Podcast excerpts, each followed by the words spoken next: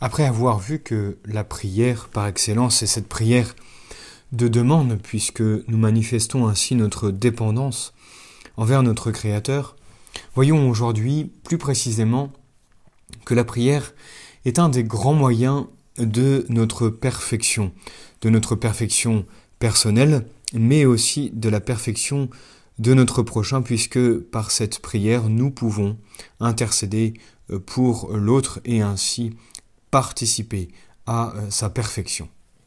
La prière a, tant d'efficacité pour nous sanctifier que les saints ont répété sans cesse cet adage Celui-là sait bien vivre qui sait bien prier, qui sait bien prier. Et un prêtre anglais disait Tu veux mieux prier Eh bien, prie plus, prie plus. Cette prière produit en nous trois effets merveilleux qui montrent euh, justement qu'elle est un excellent moyen pour notre perfection. Tout d'abord, la prière nous détache des créatures. Ensuite, elle nous unit totalement à Dieu. Et enfin, elle nous transforme progressivement en lui. Elle nous détache tout d'abord des créatures en tant qu'elles sont un obstacle à notre union avec le bon Dieu. C'est ce qui découle de cette notion, de la notion même de la prière, pour nous élever vers Dieu, ce qu'est la prière, rappelons-nous, il faut tout d'abord nous dégager de l'étreinte des créatures. Attirés par elles, par les plaisirs séduisants qu'elles nous offrent, dominés aussi par l'égoïsme, donc depuis le péché originel, nous ne pouvons échapper à cette double emprise qu'en brisant les liens qui nous attachent à la terre. Pour nous élever, il faut nous, nous détacher. Comme dit Saint Jean de la Croix, que ce soit un câble ou un tout petit fil qui nous retient, il faut s'en débarrasser. Or, rien ne produit, ne produit mieux cet heureux résultat que l'élévation de l'âme vers Dieu, justement par la prière. Pour penser à lui, pour euh, penser à sa gloire, pour l'aimer tout simplement, nous sommes obligés de sortir de nous-mêmes et d'oublier les créatures et leurs attraits qui nous abîment. Et alors, quand nous sommes près de lui, unis à lui par une intime conversation, nous voyons, nous percevons, en tous les cas nous méditons, ses infinies perfections, son amabilité, la vue des biens célestes qu'il nous promet, tout cela achève de détacher notre âme des biens de ce monde, d'un attachement désordonné. Nous haïssons de plus en plus le péché mortel, qui nous détournerait complètement de Dieu.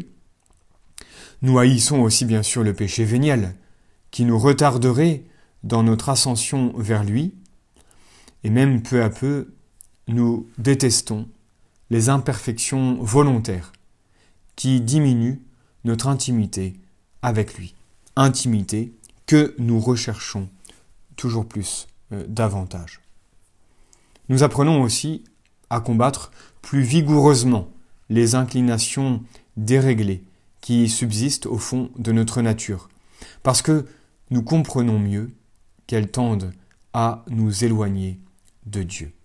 Vraiment, la prière est le moyen par excellence de nous attacher à Dieu et donc de nous détacher des créatures. Ce sont deux mouvements, mais qui se déroulent au même instant. La prière nous permet aussi une plus grande union euh, à Dieu. Cette union à Dieu qui se perfectionne chaque jour.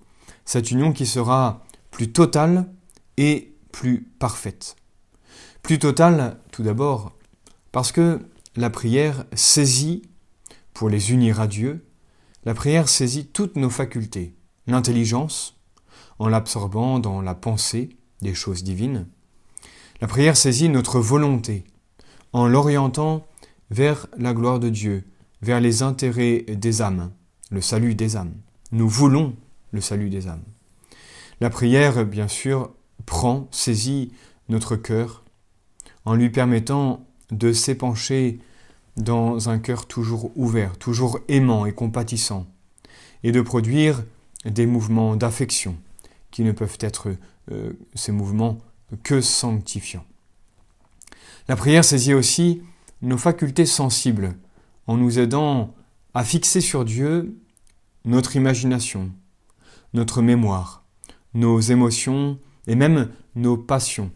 Tout cela, eh bien, est orienté vers Dieu par la prière, malgré, bien sûr, nos distractions, qui reviennent souvent au grand galop. Enfin, la prière saisit le corps lui-même, en nous aidant à mortifier les sens extérieurs, source de tant de divagation souvent, et euh, cette mortification nous permet de régler notre attitude selon, bien sûr, les règles de la modestie et nous permet, bien évidemment, cette bonne tenue dans la prière quand nous nous adressons à Dieu.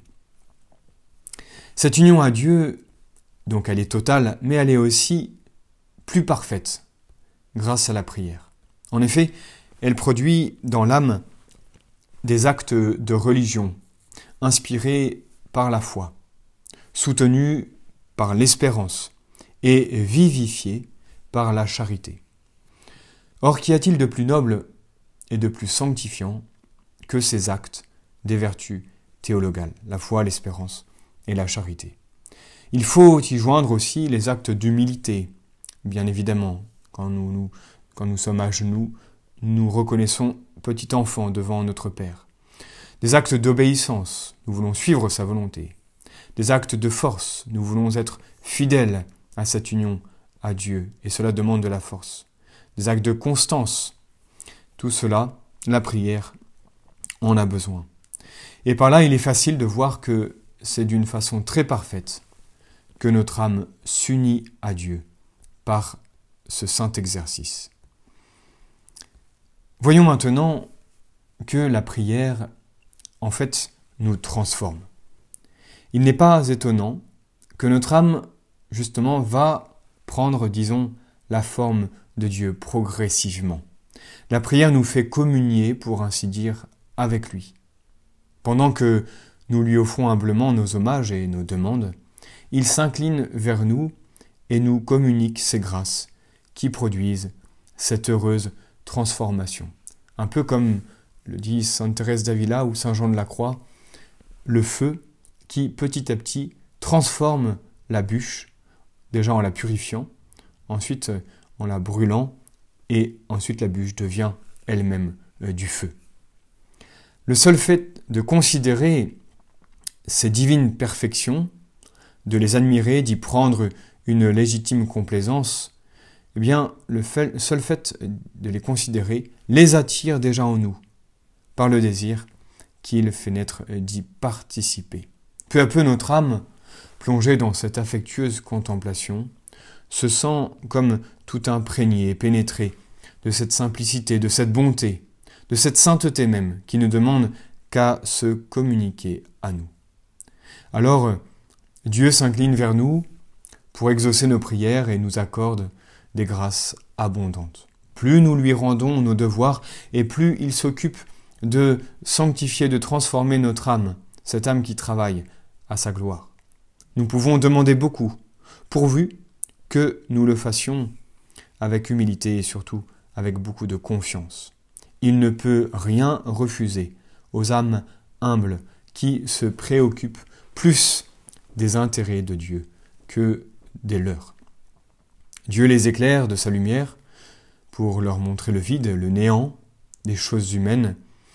Il les attire à lui en se dévoilant, euh, justement, en se dévoilant à leur regard comme le bien suprême, comme aussi la source de tout bien.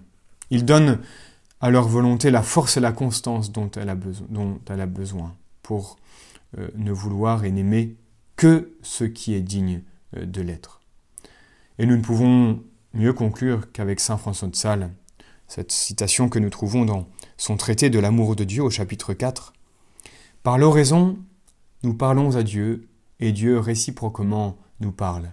Nous aspirons à lui et respirons en lui, et mutuellement, il inspire en nous et respire sur nous.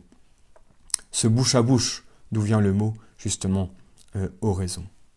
Heureux échange qui sera tout entier à notre avantage, puisqu'il ne tend à rien moins qu'à nous transformer en Dieu en nous faisant participer à ses pensées et à ses perfections. Nous verrons la prochaine fois comment nos actions peuvent être transformées en prière.